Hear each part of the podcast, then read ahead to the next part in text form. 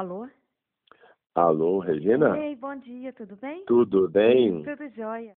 Com o distanciamento social proposto para evitar a contaminação pelo coronavírus, o Fé Consciência recorre ao telefone celular para gravar a entrevista com o convidado deste episódio. Olá, eu sou Regina Campos e neste episódio do Fé Consciência vamos abordar como a espiritualidade impacta no modo como se lida com a pandemia do coronavírus. Eu converso por telefone com o psiquiatra e professor da Faculdade de Medicina da Universidade Federal de Juiz de Fora, Dr. Alexander Moreira Almeida, que também é fundador e diretor do NUPS, o Núcleo de Pesquisa em Espiritualidade e Saúde, coordenador da seção em Religião e Espiritualidade da Associação Mundial de Psiquiatria e da Comissão de Estudos e Pesquisa em Espiritualidade e Saúde Mental da Associação Brasileira de Psiquiatria.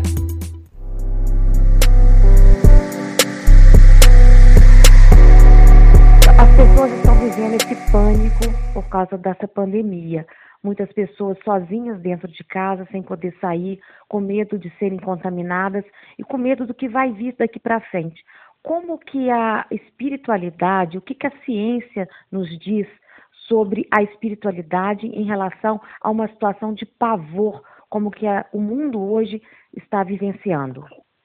Então, Regina, é, esse desafio que nós estamos vivendo hoje em dia, né, a questão do coronavírus, da pandemia, eles é, colocam para a gente é, um questionamento muito importante. Eles questionam a nossa ideia de onipotência, de que a gente pode tudo, a sensação de invulnerabilidade ou a ideia de que temos o controle de tudo. Muitas vezes, né, hoje em dia, com a tecnologia, com as proteções que nós temos em relação à saúde, em relação à segurança, em relação a uma série de questões, que a gente conseguiu evitar uma série de problemas que existiam nos nossos antepassados e nós conseguimos superar muito disso. Ao mesmo tempo que foi uma grande conquista, porque ela traz uma falsa sensação de invulnerabilidade. Né? E, e, quando acontece uma situação aguda como essa, a pandemia que está acontecendo, é, simplesmente mostra para a gente a transitoriedade da vida que nós levamos e nos força então a refletir mais sobre os nossos valores, o que, que importa, qual é o sentido disso tudo.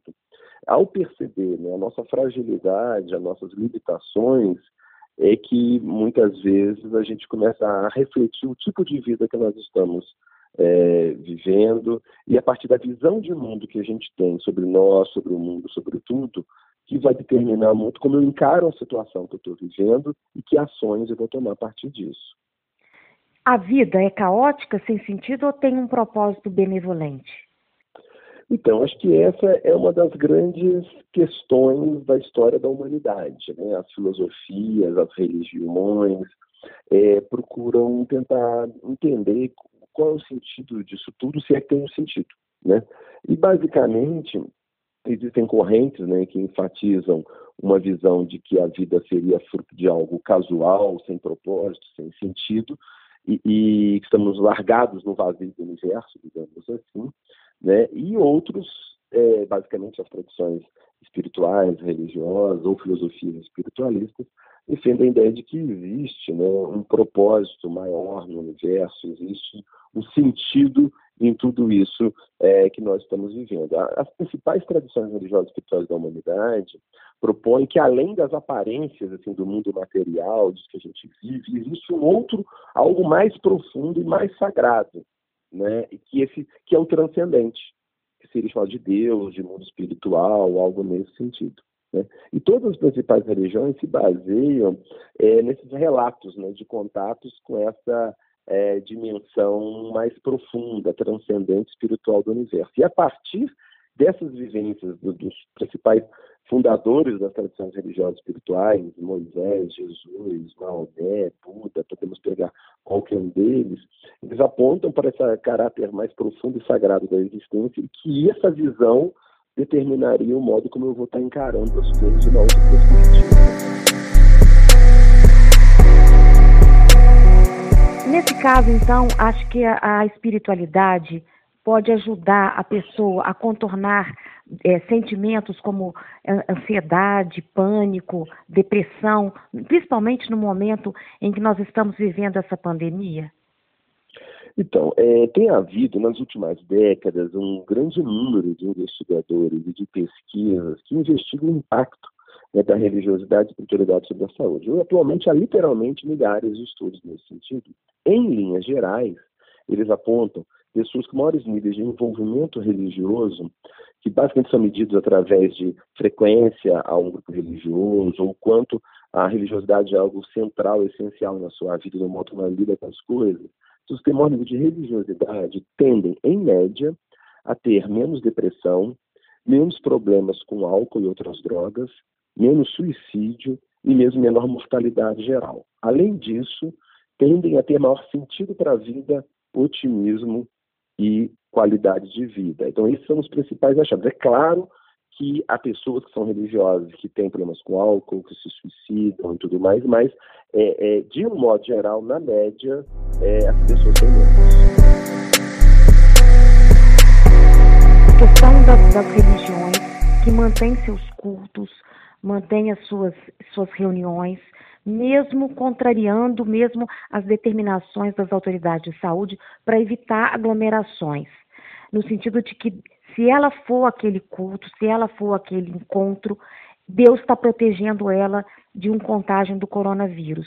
Isso a gente pode dizer que é o lado negativo da espiritualidade? Então, é, sem dúvida. Olha só, eu acho que a gente tem, é, na verdade, os estudos mostram que a, a, as pessoas muitas vezes, com muita frequência, utilizam a religiosidade para lidar com problemas, lidar com desafios da vida. Tá certo? Nós chamamos de coping religioso. E há o coping religioso positivo e o negativo.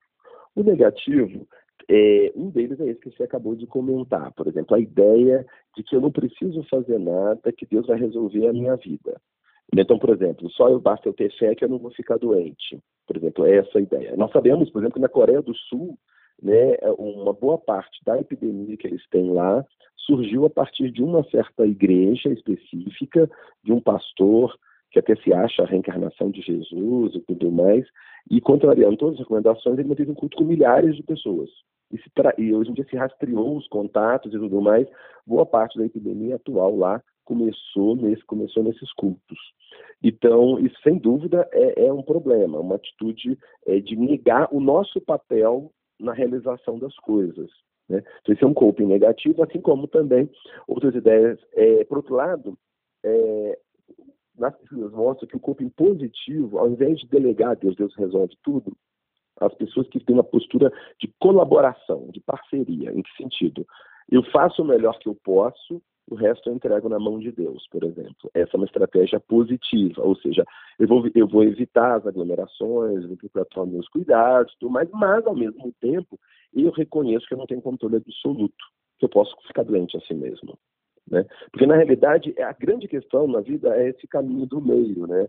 É porque nem a gente tem controle absoluto de tudo e nem também a gente não tem influência em nada, né? como se fosse uma vítima completamente é, é impotente. Nós podemos fazer bastante coisa, mas, em última análise, é, nós não temos o controle completo.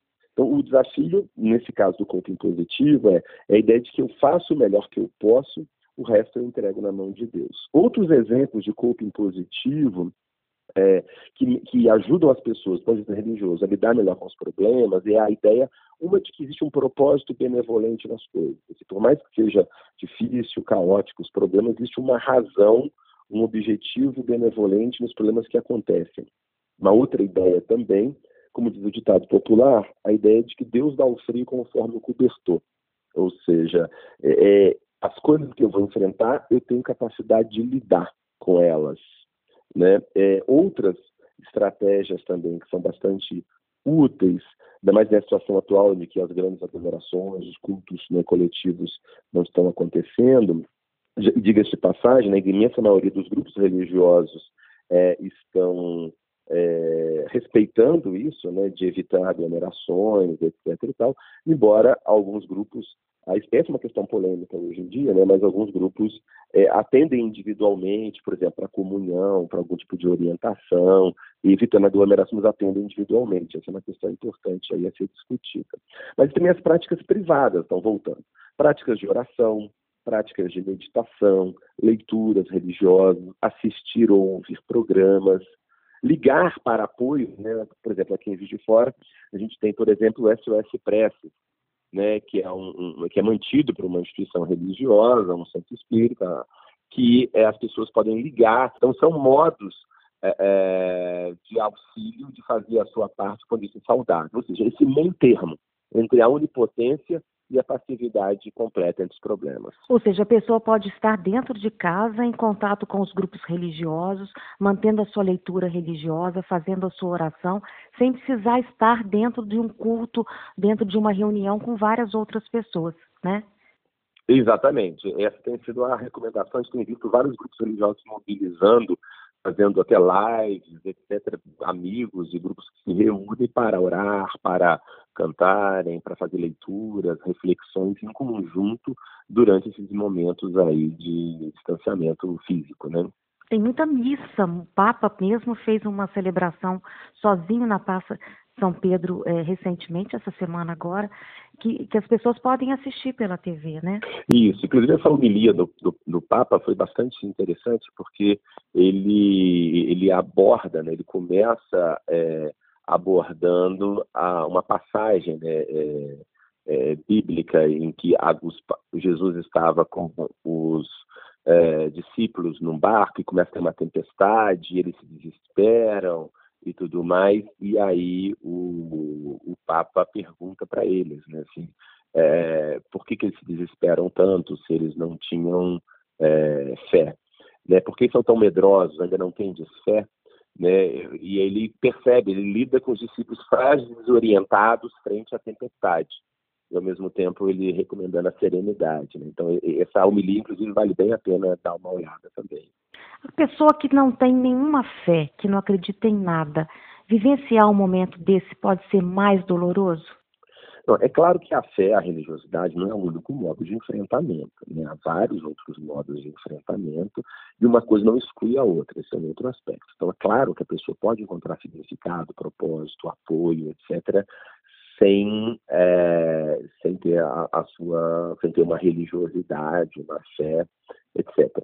Mas é, o que a gente sabe é que, de um modo geral, essa visão religiosa e espiritual da vida tende a facilitar é, o, o, lidar com essas dificuldades mais extremas.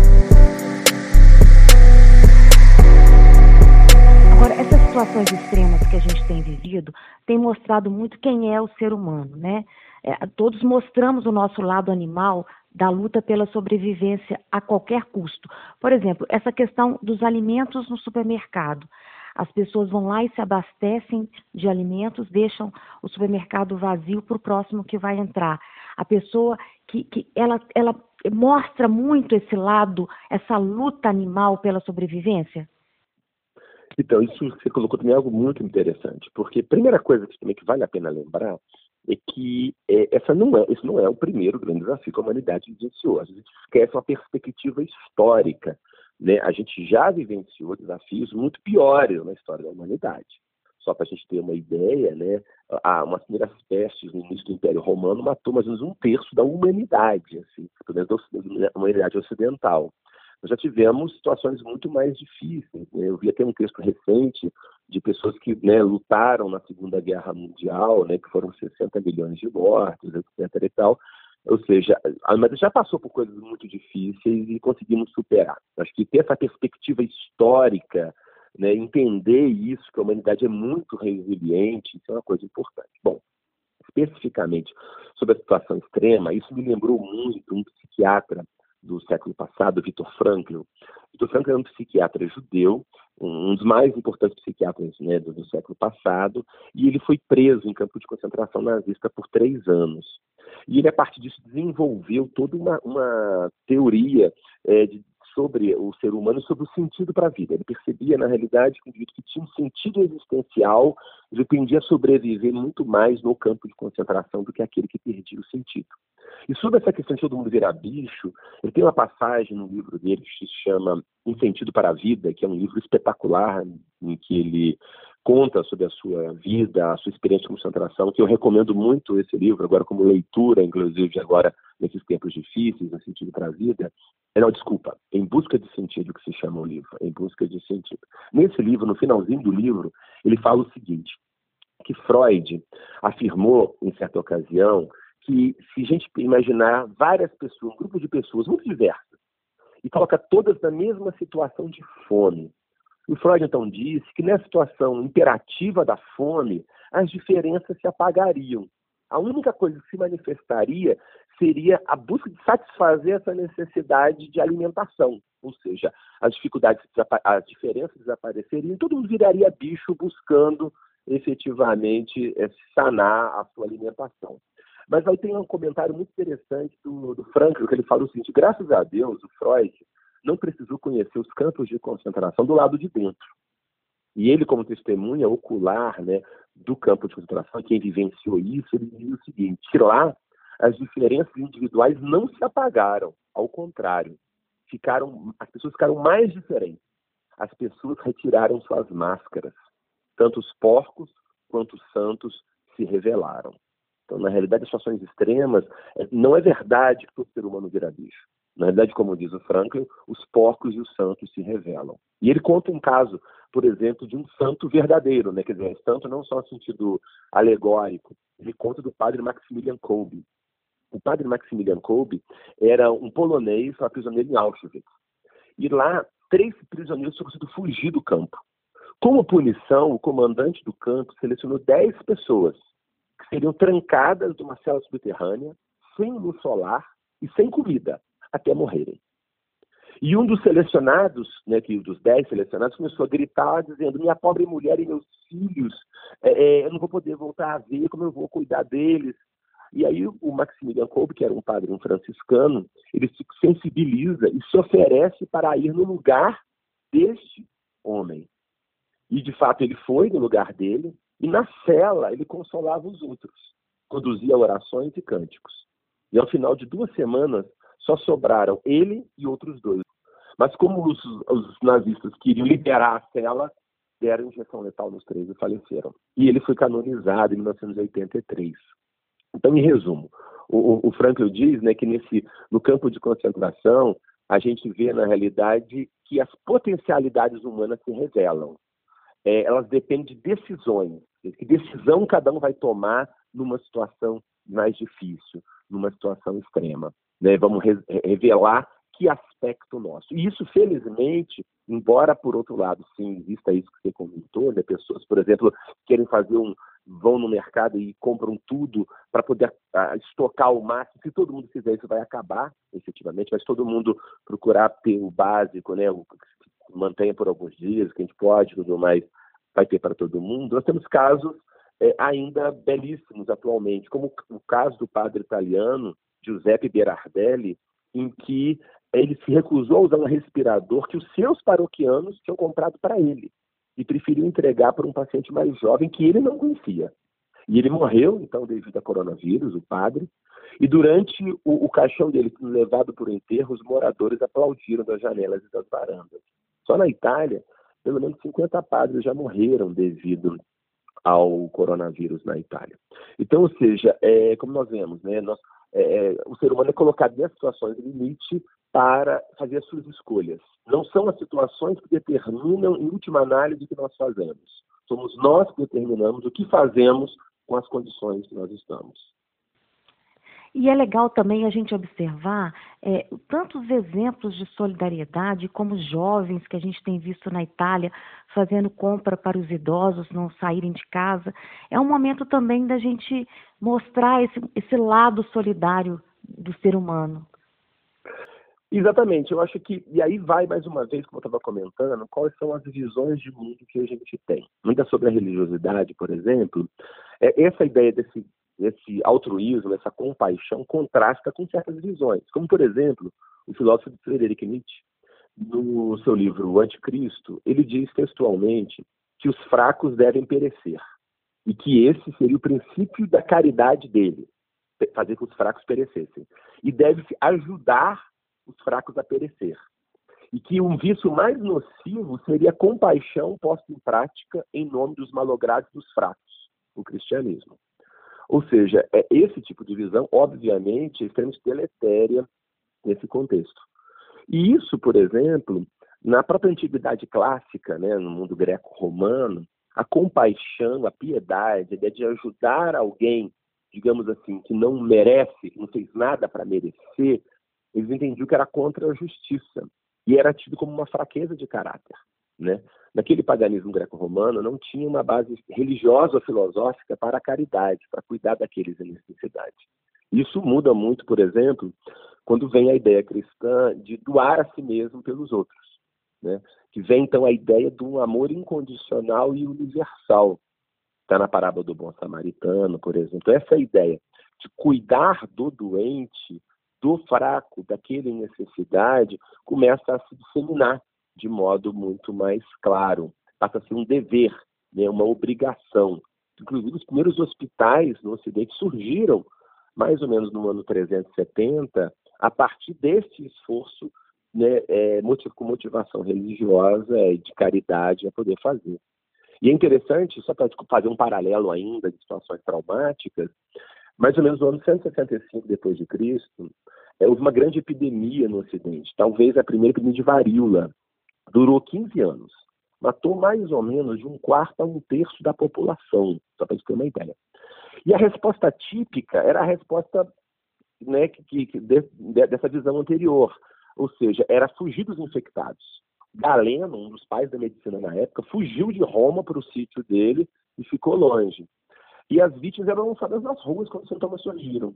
Né? E isso foi mudando gradualmente à medida que foi é, se popularizando essa noção de cuidar, né? de, de ajudar o outro, de fazer a coisa. É, da gente não preocupar só com a gente, mas preocupar em ajudar o outro. E eu acho que esse grande desafio que nós estamos vivenciando agora com o coronavírus é justamente esse, né? A humanidade a gente não está isolado, né?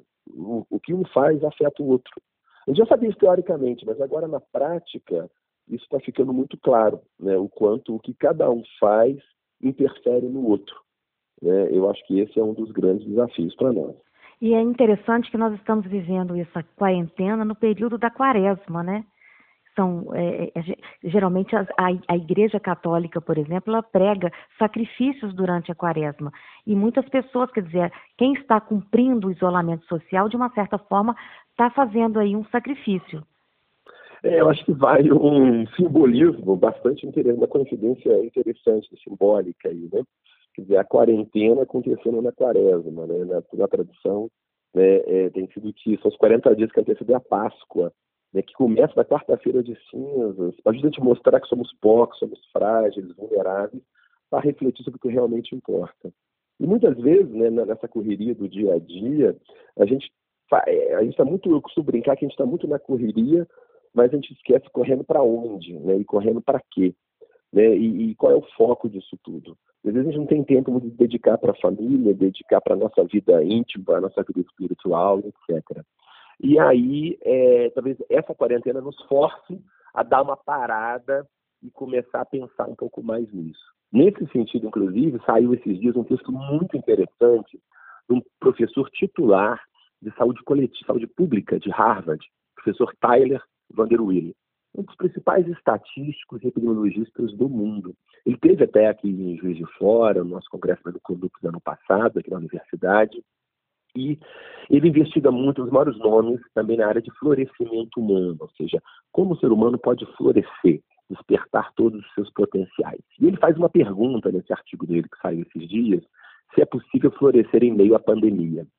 E ele diz que isso é uma coisa importante, não podemos nos enganar, haverá perdas, haverá sofrimento, né, é, por mais que nós façamos, nós tentamos minimizar o impacto disso tudo. Né? Há toda uma discussão, até política, de estratégia, como que se deve fazer, qual o tipo de isolamento, qual a intensidade disso, qual a extensão. Há toda uma discussão que nós temos que realmente se preocupar com como fazer isso do melhor modo possível, deixando de lado as disputas políticas, etc. E tal. Ah, mas ah, temos que tentar minimizar. Mas uma das, algumas coisas que nós podemos fazer para minimizar em nós o impacto e na própria sociedade, ele lista algumas que eu vou falar aqui agora para você. Uma delas, delas, por exemplo, nós já conversamos, a ideia do voluntariado.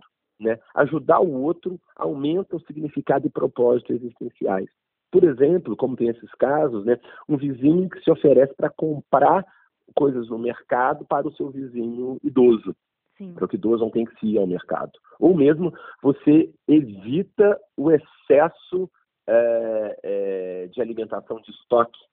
Você abre mão né, daquela proteção por dois, três meses de estoque na sua dispensa para que a sociedade inteira possa fazer. Então, abrir um pouco, é, é um pouco de generosidade nesse sentido. Pensar Outro, no próximo, né? Exatamente. Outra dica que ele coloca é a ideia de fortalecer os relacionamentos e a amizade.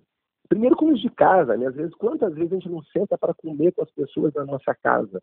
Bater um papo, conversar um, é, um pouco mais, como que cada um está sendo, conversar com os filhos, com a esposa, com o esposo, né? com, com os que convivem dentro da nossa casa. Então, esse é o momento para poder aproveitar para isso. E não cada um também ficar isolado, fechado no seu celular, e alimentando notícias de WhatsApp, caso notícias terríveis, ou de briga política, ou de terror, etc. e tal.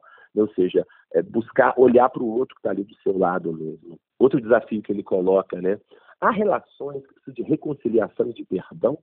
Uhum. Talvez você possa ser um bom momento agora, para dentro de casa ou mesmo à distância. Algum amigo também, algum parente que ficou alguma situação mal resolvida, ou mesmo também algum amigo, parente que estava devendo uma ligação, dever conversar e aproveitar para essa oportunidade também. A tecnologia ajuda a aproximar as pessoas nesse momento de distanciamento, né? Quer dizer, é, é uma oportunidade mesmo de você rever as suas relações e tentar fortalecer os vínculos, né?